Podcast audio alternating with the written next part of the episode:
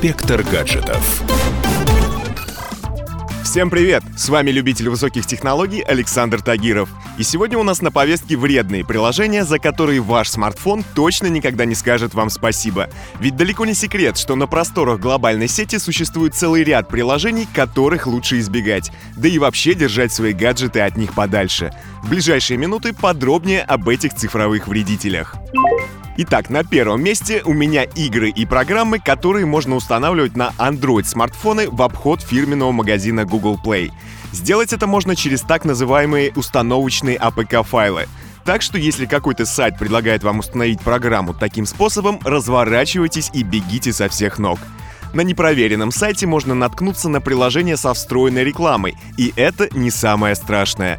APK-файлы становятся главным источником всех вирусов, которые воруют деньги, пароли и другую ценную информацию. Особенно не стоит устанавливать банковское приложение через такой APK-файл. Все потому, что вы просто не знаете, кто покопался в нем до вас и что там изменил, до тех пор, пока не украдут все деньги с вашей карты. На втором месте приложение с бесполезной подпиской. Как и в Google Play, так и в App Store огромное количество сомнительных сервисов, где не самые чистоплотные разработчики предлагают вам сомнительную информацию за большие деньги. В первую очередь это касается всяких приложений с гороскопами, астрологией и прочей допотопной мистикой.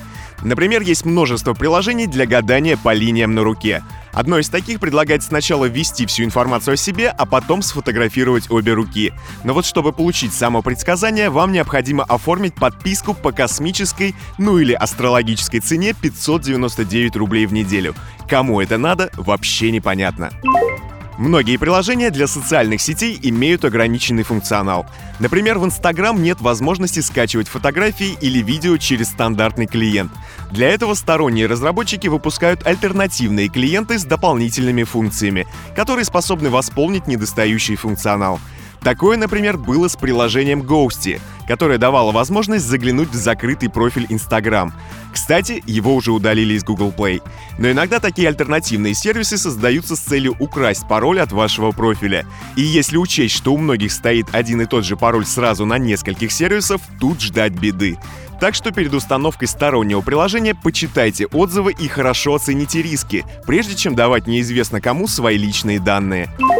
На этом у меня все. С вами был Александр Тагиров. Берегите свои гаджеты и до встречи в нашем высокотехнологичном будущем. Всем хай-тек пока и да пребудет с нами сила. Инспектор гаджетов.